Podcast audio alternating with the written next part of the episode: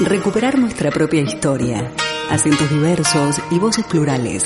Protagonizar nuestros propios relatos. Actoras del presente y creadoras de nuestro futuro. Desde este momento, Emakumeak Ekinsan, Mujeres en Acción, programa de radio desarrollado por las participantes de los talleres de feminismo, comunicación desde una perspectiva de género y locución radial. Impartidos por la Asociación Camino al Barrio, gracias al apoyo de la Diputación Foral de Vizcaya.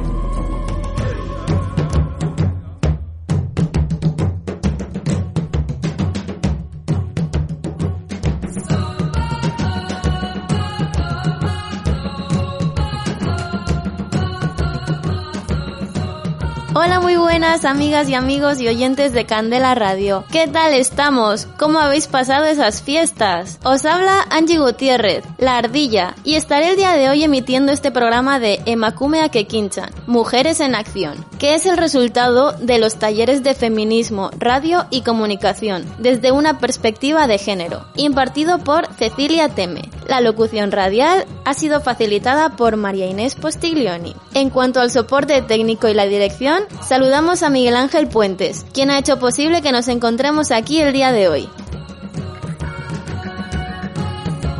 Esta actividad ha sido organizada por la Asociación Camino al Barrio, apoyado por la Diputación Foral de Vizcaya. Recordad también que podrás encontrarnos a través de internet en el www.candelaradio.fm y en iVoox o Facebook como Candela Radio Bilbao.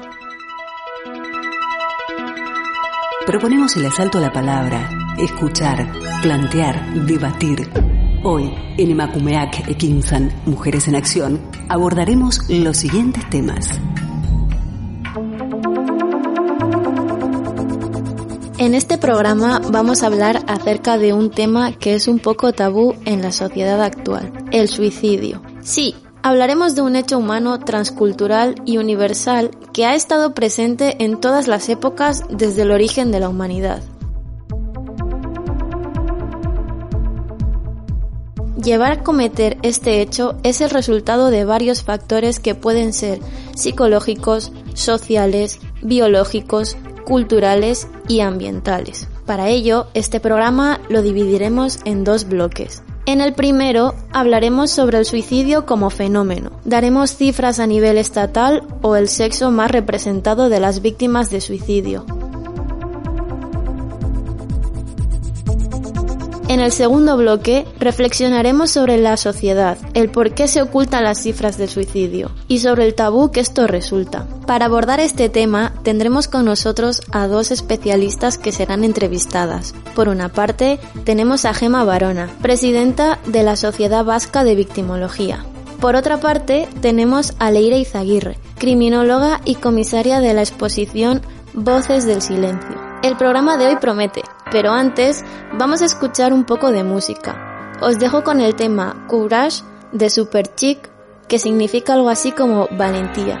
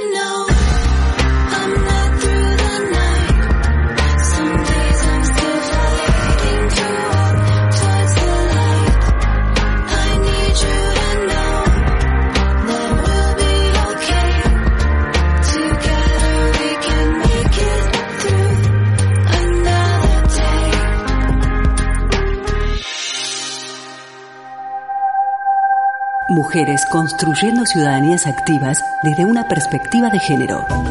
Emakumeak Ekinsan. Mujeres en Acción.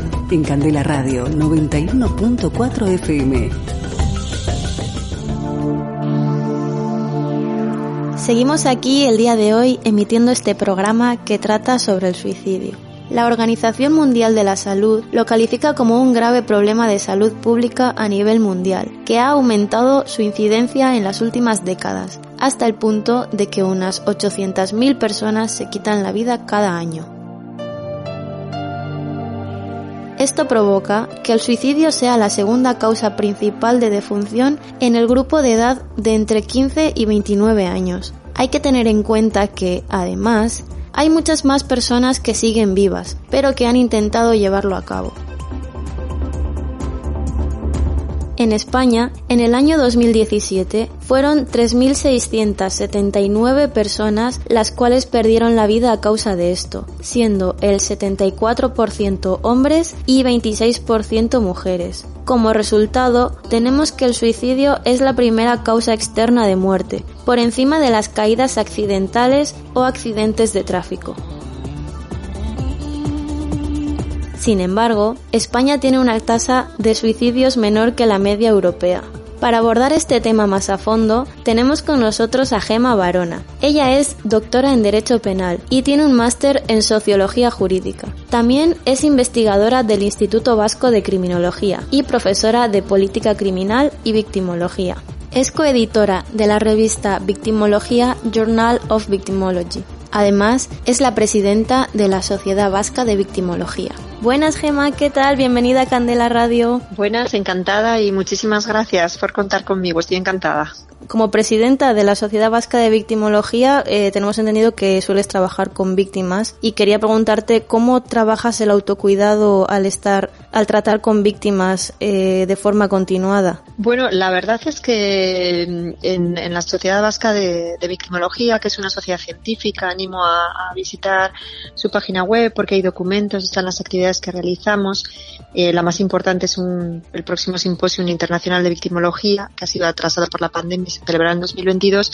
Hay personas de todo tipo, entonces hay psicoterapeutas que quizás están más en contacto con las víctimas. En mi caso, yo realizo trabajos de investigación. Como no me gusta generalizar, diría que sí que tenemos eh, eh, se ha estudiado bastante lo que se conoce como trauma vicario. El trauma vicario son, es la experiencia de alguna manera eh, de síntomas del estrés postraumático en personas que trabajan eh, con víctimas particularmente de delitos, de delitos graves.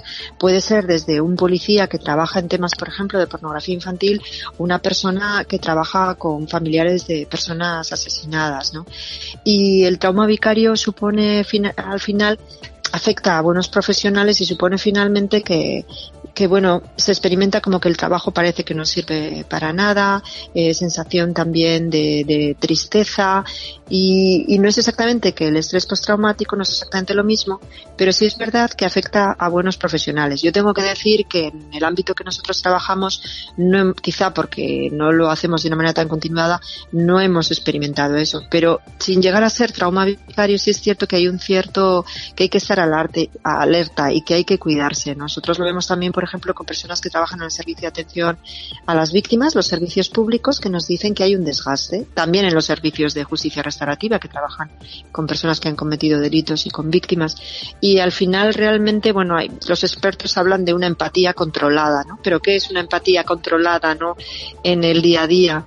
Y yo creo que esto es muy importante, apoyar a las personas que trabajan con víctimas. Yo quizá lo que he conocido más de cerca es el trabajo con, con víctimas de abusos sexuales y también con víctimas de, terrorismo, en cuanto a victimizaciones eh, más graves. Y, y es verdad que mm, la sensación, si, si ves que no puedes ayudar o tienes la sensación de que no puedes ayudar, eh, creo que, que hay, de alguna manera hay que acompañar también a las personas que trabajan con víctimas. Ya digo, yo lo hago de una manera que no es el tratamiento, que no es la psicoterapia, sino que es la investigación. ¿no?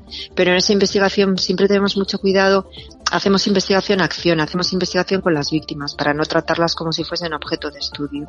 Y eso es muy importante. Al final terminas empatizando, yo creo que es necesario. ¿Qué es la empatía controlada? Pues eso es un, un gran misterio, ¿no?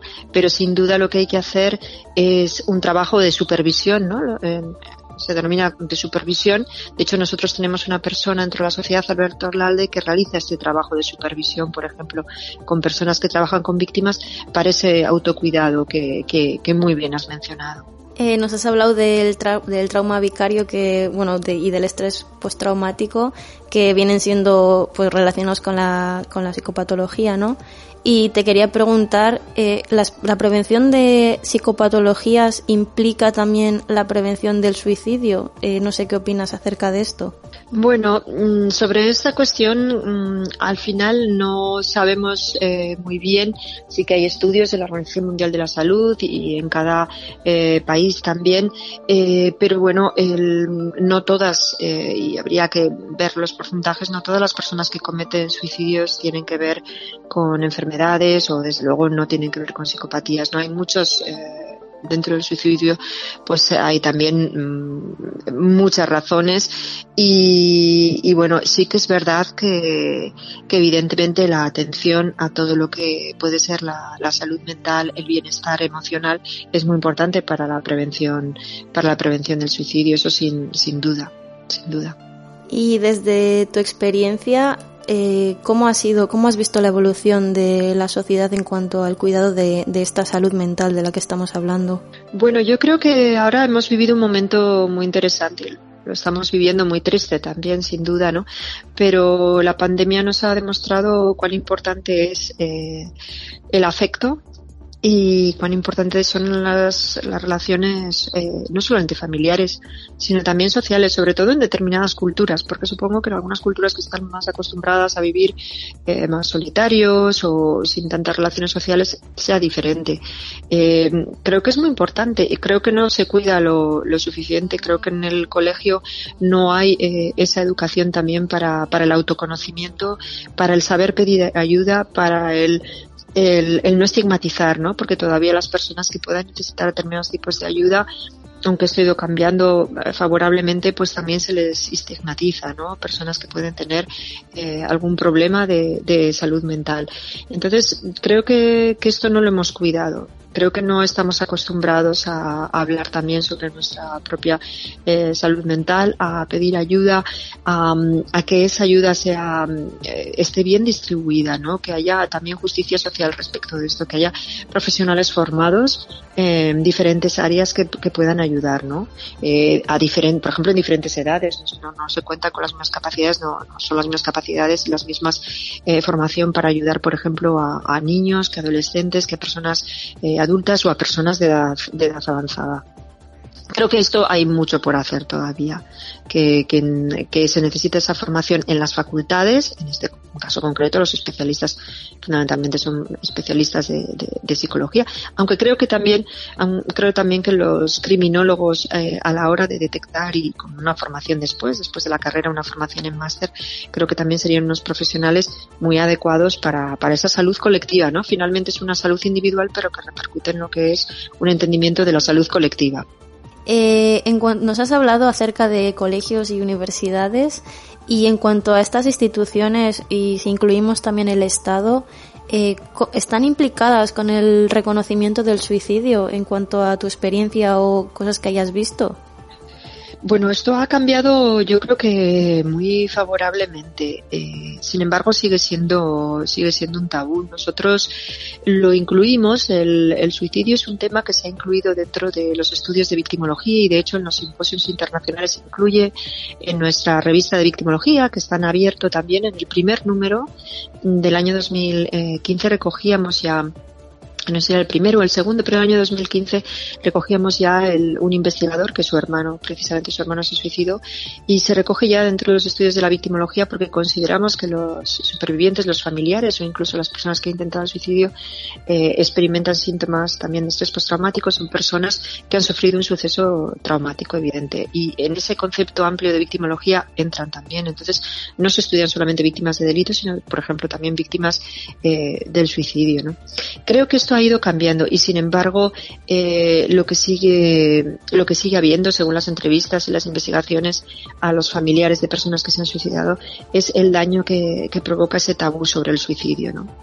Eh, esos sentimientos de, culpa y también de, de vergüenza que, que, bueno que junto con, con la per, esa pérdida traumática del familiar siguen impactando en las familias ha habido avances, porque, pero esos avances los han traído sobre todo las asociaciones de familiares.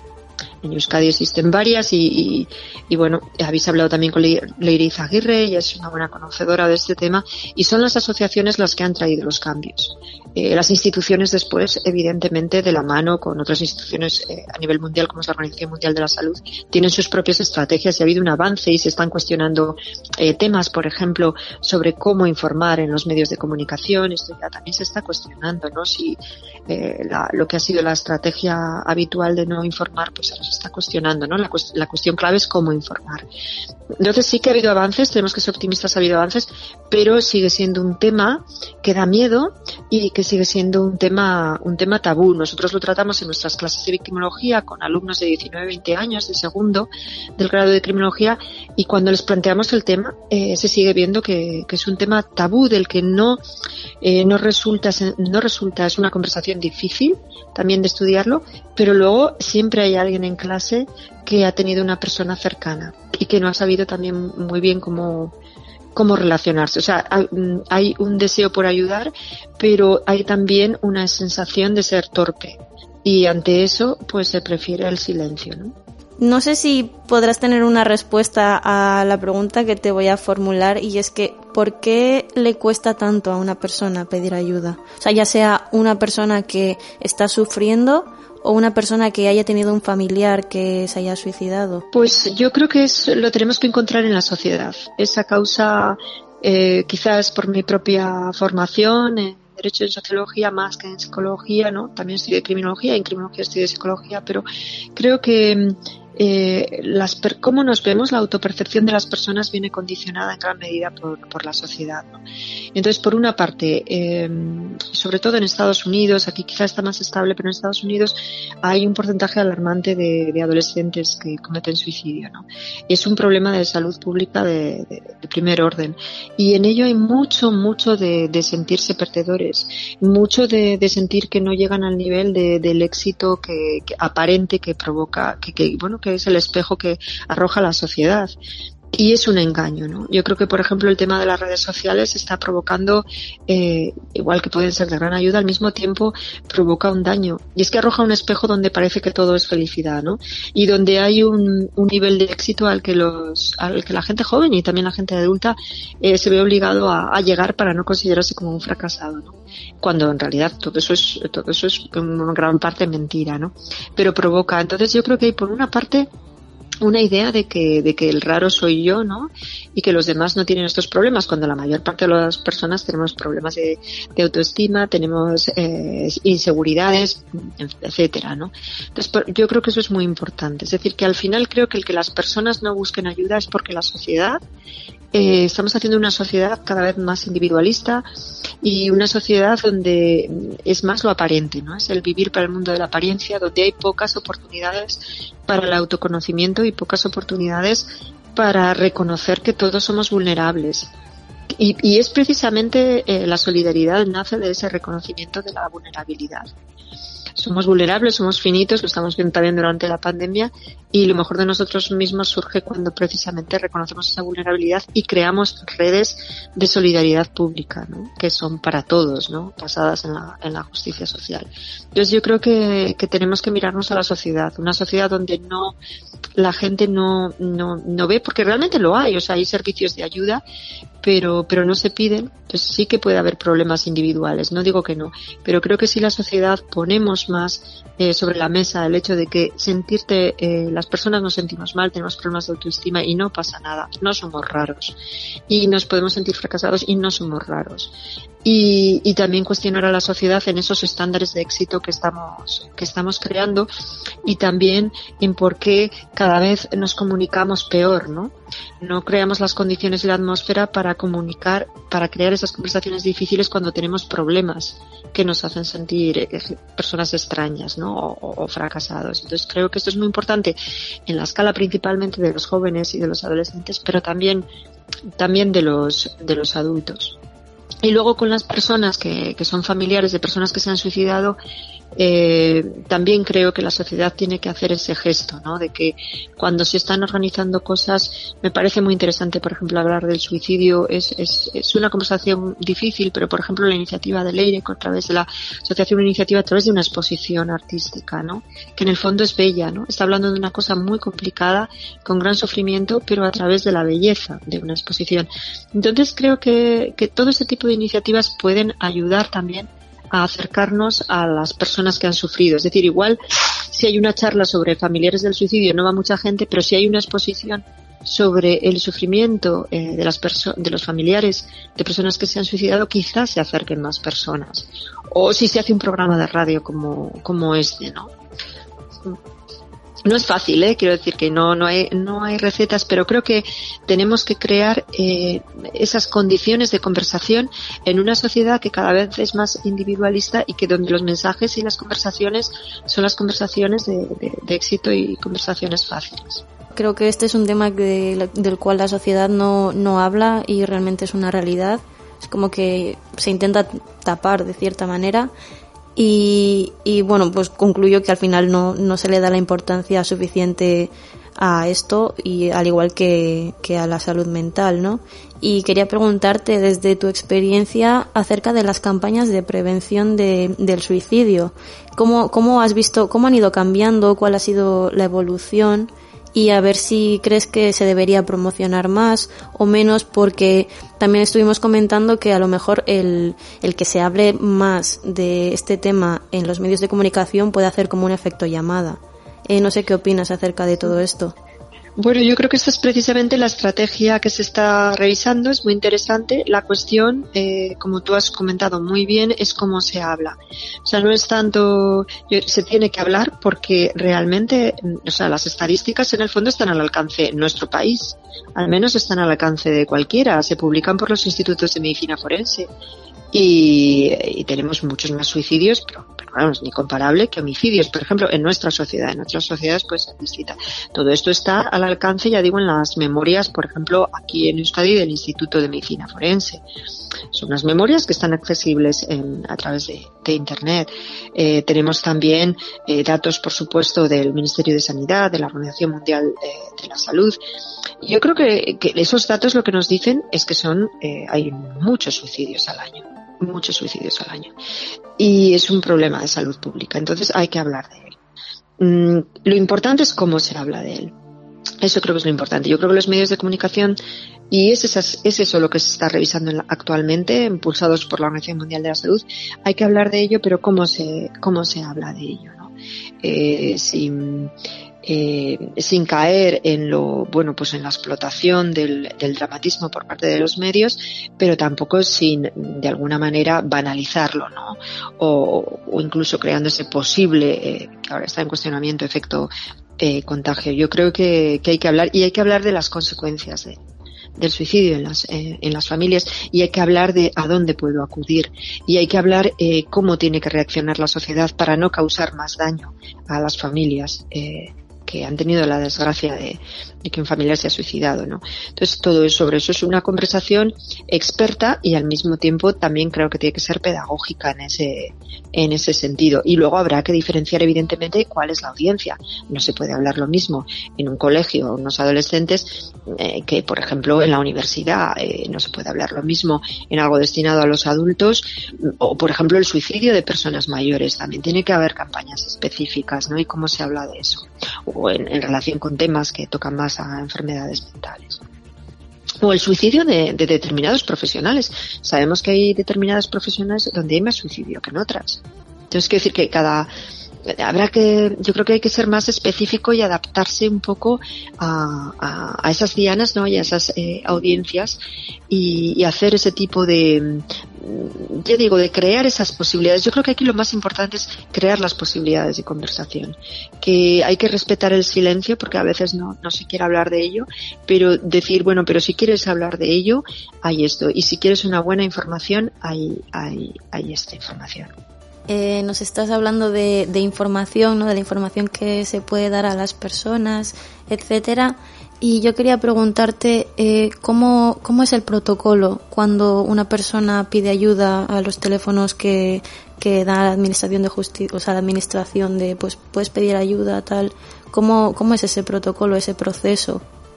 Bueno, yo la verdad es que aquí, Angie, no soy una, una experta en los protocolos. Evidentemente, creo que eh, las asociaciones, creo que de verdad, creo que al final las que cumplen un papel fundamental y hay que ayudar y son las primeras que se han movilizado para cambiar campañas y para cambiar a la atención eh, a, a, los familiares que han son esas asociaciones. Entonces, bueno, sí, están los teléfonos eh, donde se puede pedir ayuda, el mismo teléfono de la esperanza, pues cada uno tiene sus propios protocolos, por ejemplo, también eh, cuando el propio sistema de salud detecta, que decir que esto se puede detectar en la sanidad en, en los mismos eh, ambulatorios, en el mismo médico de cabecera, en el mismo en, las personas, en los psicólogos, etcétera.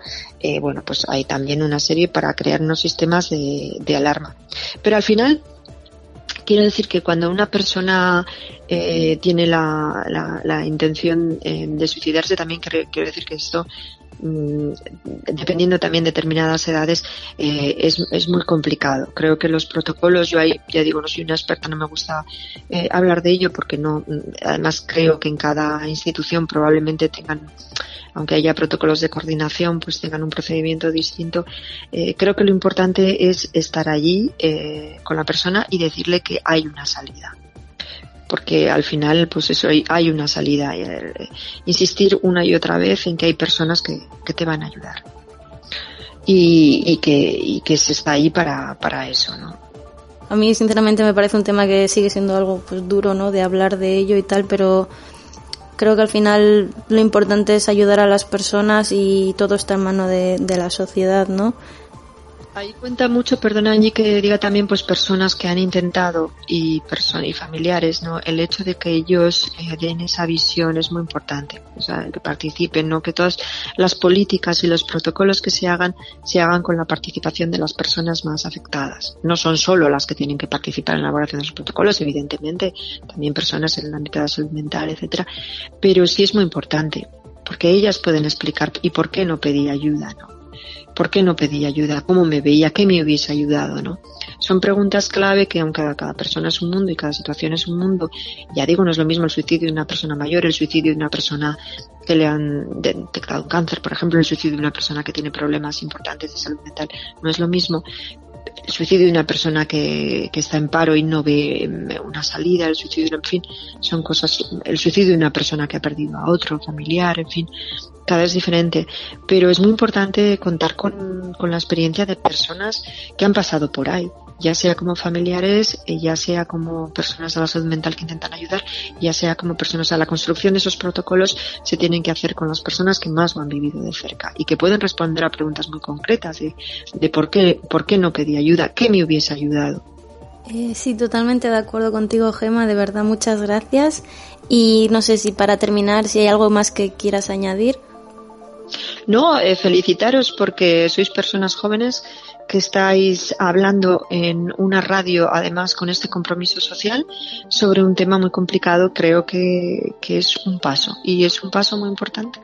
Así que muchísimas gracias por, por vuestro compromiso con, con este tema que creo realmente que lo merece y un abrazo muy grande a, a todas las familias que han pasado por esto, que sepan que hay muchas personas que, que estamos dispuestos a ayudar y que al mismo tiempo le reconocemos su, su, su gran colaboración a la sociedad por, por hacer eh, disminuir eh, el sufrimiento que provoca este tema. Muchas gracias, Gemma, por tu tiempo y por prestarte a hacer esta entrevista. De verdad, muchas gracias. Y Muchísimas nada, gracias a vosotros. un también. saludo desde Candela Radio, un abrazo. Un saludo y muchísimas gracias a Candela Radio por su labor. Escuchábamos a Gema Barona, que es la presidenta de la Sociedad Vasca de Victimología. Esto ha sido todo en cuanto al primer bloque, por lo que os dejo por aquí una canción de Natalia Jiménez titulada Creo en mí. Ya me han dicho que soy buena para nada y que el aire que respiro está de más. Han clavado en la pared contra la espada. He perdido hasta las ganas de llorar. Pero estoy de vuelta, estoy de pie y bien alerta. Es todo el cero a la izquierda, no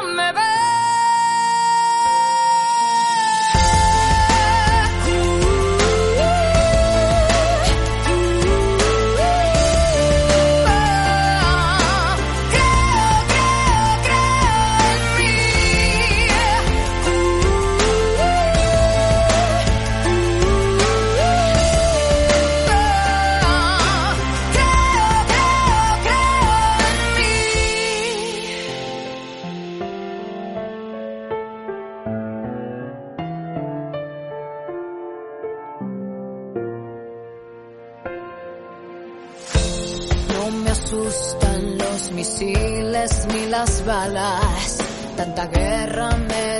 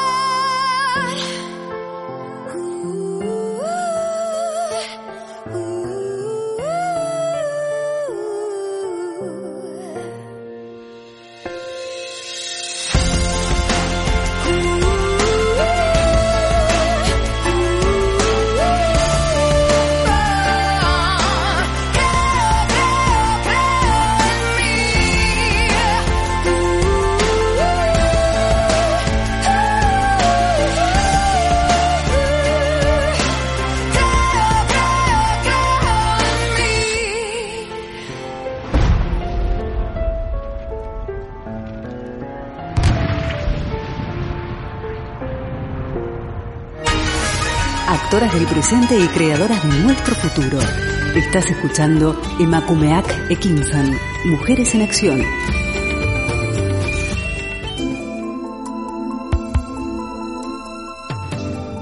Seguimos con el programa de hoy, Suicidio y Sociedad. Comenzamos con la segunda parte de este espacio, en Candela Radio. Sabemos que los medios de comunicación, además de informar, se dedican a construir una realidad e influyen en las opiniones y actitudes de las personas, modelando las actitudes, las creencias y los valores de las personas. Lo que se muestra en los medios lo interiorizamos como verdaderos, lo que hace creer que la realidad es tal y como aparece en ellos. Además, los medios modelan la percepción del mundo y la forma de entenderlo, y determinan la imagen que se tiene de la realidad. De este modo, la agenda mediática se acaba convirtiendo en una agenda social, guiando la opinión de la sociedad.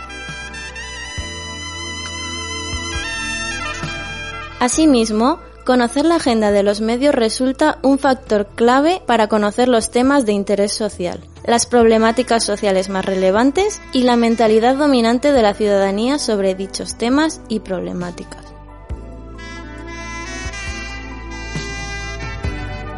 Un tema que no se trata apenas en los medios de comunicación es el suicidio. Para hablar de ello, tenemos con nosotros a Leire Izaguirre, criminóloga de tan solo 23 años. Leire ha realizado una exposición acerca de este tema. Bienvenida, Leire. Gracias por estar con nosotros. Hola, buenas tardes. Gracias a vosotros por darle espacio. ¿Qué tal, Leire? Bueno, como íbamos comentando, eh, has realizado una exposición acerca del suicidio, ¿no? Eh, Voces del silencio.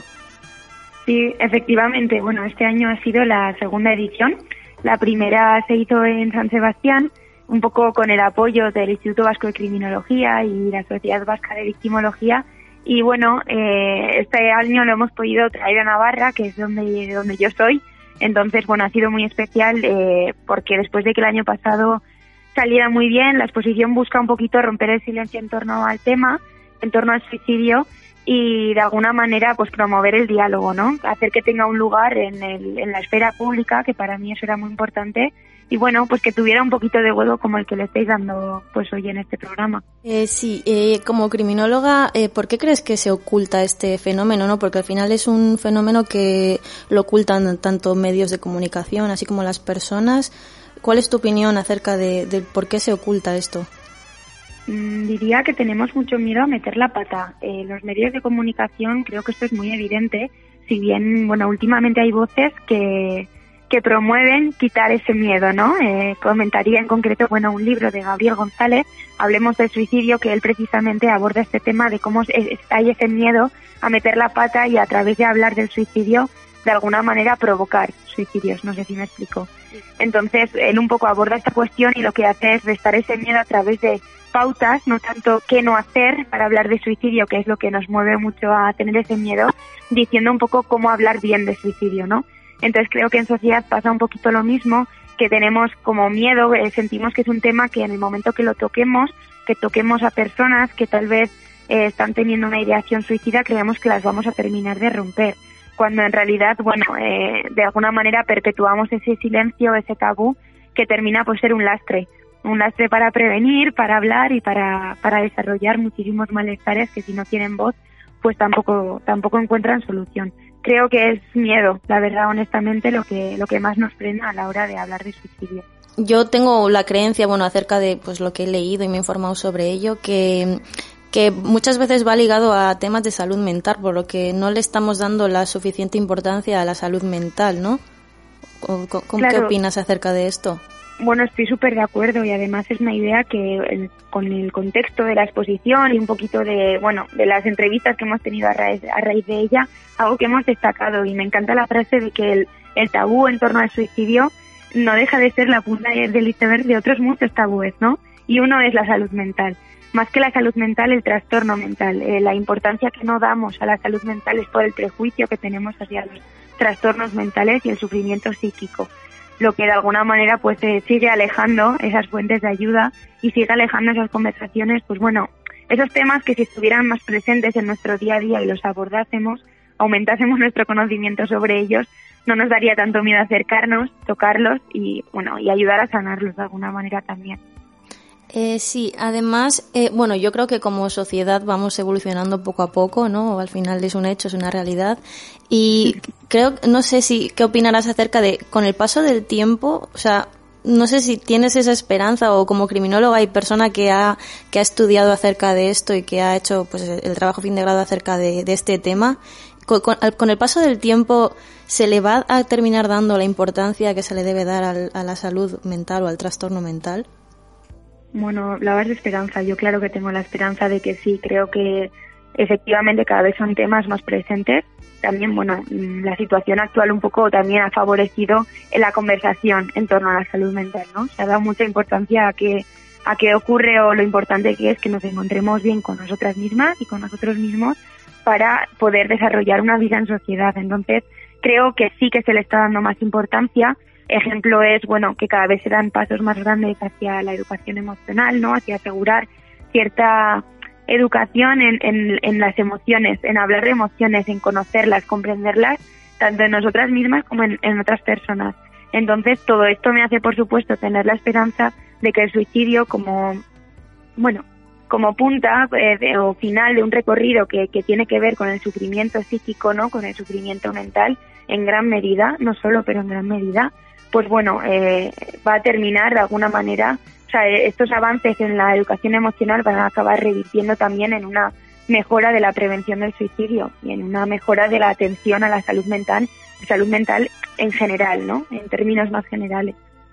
Sí, bueno, yo y también ahí supongo que también entra en juego eh, la sociedad, ¿no? Porque también estigmatizamos, bueno, me incluyo a toda la sociedad como tal, estigmatizamos mucho a los enfermos mentales o cuando hablemos, eh, oímos que una persona va al psicólogo, la gente suele reaccionar como de una manera muy escandalosa, ¿no? O sea, esto al final lo único que provoca es que no se hable de ello.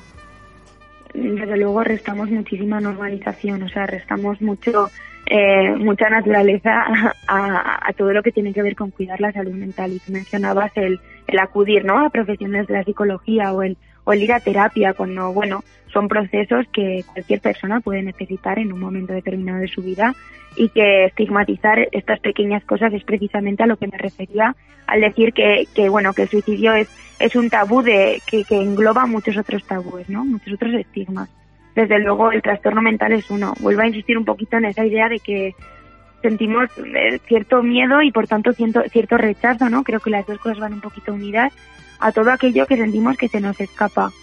Y, la salud mental realmente creo que es algo que se nos está escapando un poquito, ¿no? Cada vez se hacen mayores esfuerzos por normalizarlo y se acercan conocimientos. Creo que cuando acercamos un tema y conocimientos en torno al mismo, perdemos mucho miedo a cualquier cosa. Aprendemos a actuar, aprendemos a tratar, con cualquier persona y sobre todo aprendemos a recoger. El trastorno mental no deja de ser mucho sufrimiento psíquico. Puede tener muchas otras eh, luego representaciones, ¿no? Pero es, eh, engloba mucho sufrimiento psíquico. Entonces, en el momento en el que aprendemos a recoger y a acompañar en ese sufrimiento, nos acercamos mucho a estas personas, a cualquier persona que sufra de alguna manera u otra, ¿no? Entonces, todo eso creo que, bueno, pues que, que sí, que creo que que aporta mucho y que ese estigma existe en sociedad, pero que poquito a poco lo vamos, bueno, rasgando, ¿no? Lo vamos haciendo un poquito menor, gritándolo de alguna manera. Sí, al final eso es lo que importa, ¿no? Dar luz a, problemas que para poder solucionarlos. O sea, el primer paso para poder solucionar un problema es, es dar, darlo a la luz y que la, la, la gente lo, lo conozca y, se pueda hablar de ello como algo, vamos a decir como algo normal, pero podemos hablar de ello para poder prevenirlo. Y en cuanto a... Sí, sí, dime, dime. No, eso, respaldar lo que decías, que sí, que por supuesto que se puede hablar y se puede hablar bien, que es un poquito lo que, lo que creo que intentáis, ¿no? Desde el programa y creo que es importante reforzarlo y, y agradecerlo.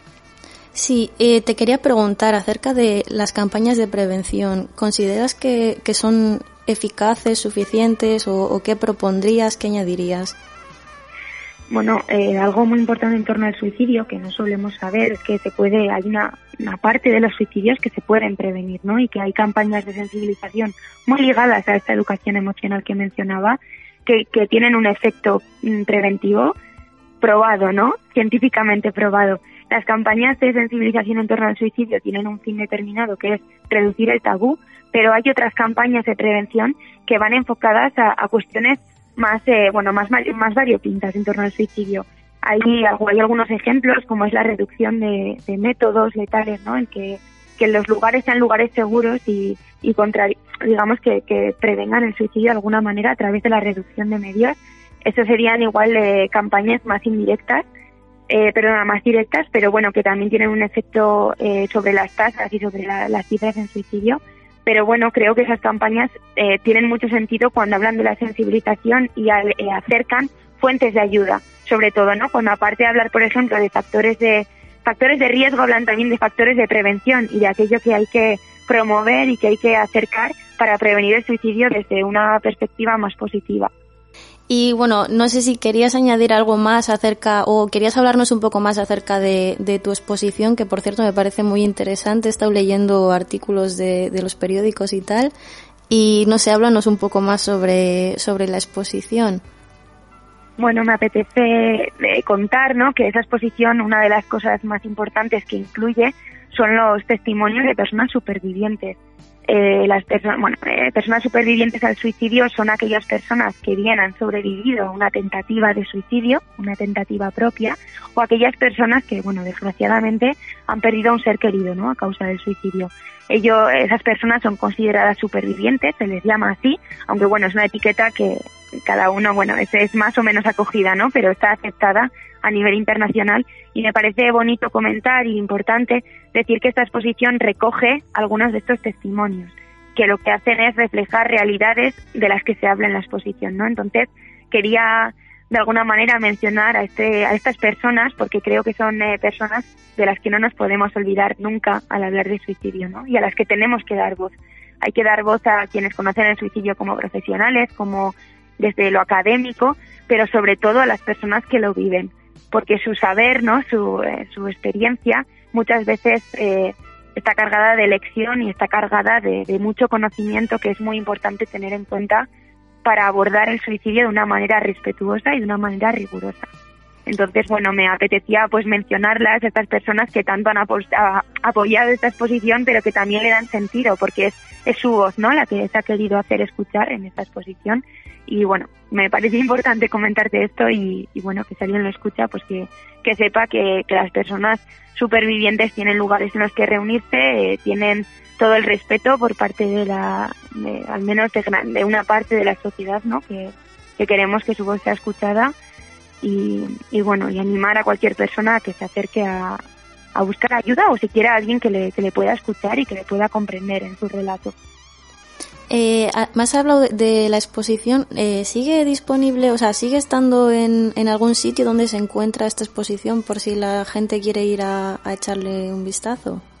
Ahora mismo no, porque bueno, recogimos, eh, es, una, es una exposición temporal, ¿no? Que la idea era un poquito que se fuera moviendo por ciudades, pero lo cierto es que, bueno, con la situación que vivimos ha sido un poquito complejo adecuar los espacios, las visitas guiadas, porque se han hecho y, son importantes en esta exposición, y ahora mismo no, no está ahí. Hay proyecto de, de llevarlo a distintas ciudades, está ahí Tudela, Tafalla, está Guecho, Baquio, pero todavía está por, por organizar. Desde luego el deseo es que, que esta exposición se pueda acercar a, a otras ciudades y que, que la podáis visitar y que, que nos podáis aportar, ¿no? Que ese diálogo, pues, que es lo que busca, se pueda materializar de alguna manera. Bueno, pues esperemos que llegue aquí. Bueno, como ya sabes, te hablamos desde Bilbao. Esperemos que llegue a Guecho para poder acercarnos o a Baquio incluso. Y no sé si quieres añadir algo más para finalizar. Eh, pues no sé, creo que, bueno, que hemos hablado de cosas muy interesantes. Eh, algo que, pues, bueno, me has dicho que, que llamáis desde Bilbao, ¿no? Que, que un poco estáis ubicados en Bilbao. Y me parece bonito también decir que este año, a la primera edición del, del posgrado del experto en suicidología se ha lanzado en Bilbao, en Leyoa, en el campus de Leyoa. Y, y bueno, que me parece una oferta formativa, ¿no? Que me parece, es un, posgrado que es el primero presencial en España que aborda el suicidio, que me parece que tiene mucho valor la formación en este ámbito y también mucha importancia. Que como decía, para quitar ese miedo nos tenemos que formar y nos tenemos que acercar a los temas. Así que bueno, decir que existe este posgrado y que, bueno, que, que Muchísimas gracias, Leire, por tu tiempo y por prestarte a hacer ent- esta entrevista. Y de verdad, o sea, mil gracias y muy interesante todo lo que nos has contado, lo que para el oyente que pueda informarse también, gracias a ti. Y un saludo ti y un abrazo gracias. desde Candela Radio, Leire. Muchísimas gracias, de verdad. un abrazo enorme y que vaya todo bien. Escuchábamos la voz de Leire Izaguirre. Y para cerrar este segundo bloque, os dejamos con una canción que a mí personalmente me gusta mucho. Se llama Somewhere Over the Rainbow, que significa algo así como en algún lugar más allá del arco iris.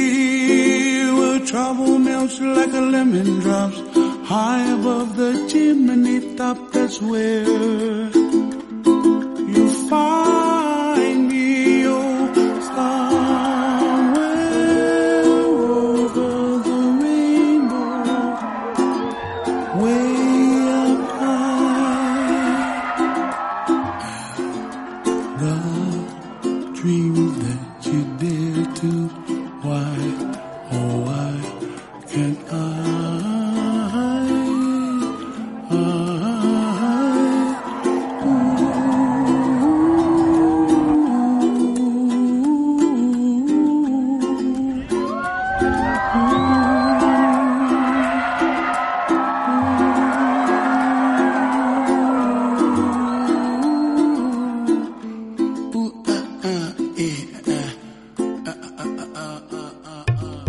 Estás escuchando Emakumeak Ekinsan.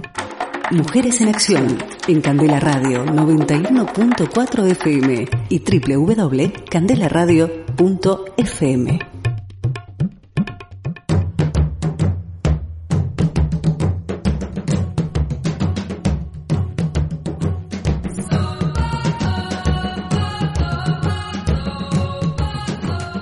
Bueno, queridos oyentes y amigos de Candela Radio, esto ha sido todo por hoy.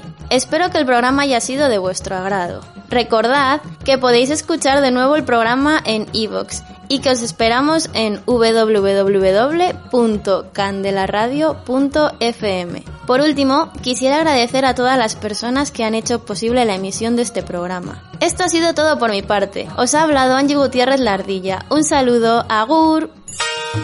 El programa llega a su fin, pero nosotras, Emakumeak Ekinchan, Mujeres en Acción, volveremos en una próxima emisión con más temáticas de tu interés.